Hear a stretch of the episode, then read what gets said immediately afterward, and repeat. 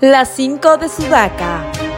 A través de sus redes sociales, la Presidencia de la República comunicó a la ciudadanía las invitaciones realizadas a los representantes de todas las organizaciones políticas para una reunión formal con la presidenta Dina Boluarte a fin de abordar la crisis política y social que atraviesa el país.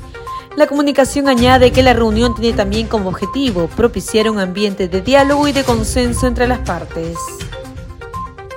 Después de 28 años de su uso ininterrumpido por millones de personas en todo el mundo, Microsoft retiró ayer por completo Internet Explorer de la mayoría de versiones de Windows 10.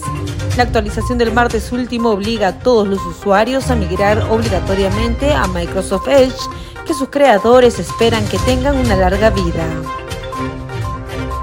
Según Insider Intelligence, una empresa dedicada desde 1996 a medir las tendencias en el uso de las tecnologías, el usuario norteamericano promedio pasará 3 horas y 11 minutos diarios viendo videos por diferentes plataformas, mientras solo dedicará menos de 3 horas a ver televisión. A decir de los entendidos, los usuarios de nuestro país tendrán también similares comportamientos a los de los estadounidenses.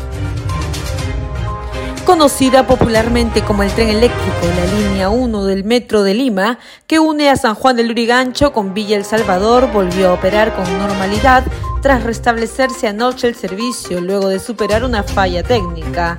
El colapso del servicio justamente en el Día de los Enamorados ocasionó un sinfín de molestias entre sus clientes habituales.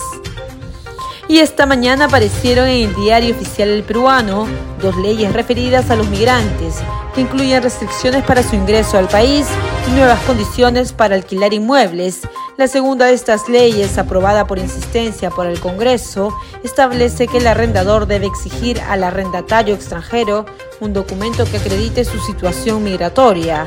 La primera aumenta los requisitos para la expedición de los documentos para la permanencia de los foráneos en nuestro país. ¿Y tú qué opinas de estas cinco noticias? Escríbenos su comentario y visita nuestra web en el enlace de nuestro perfil www.sudaca.p.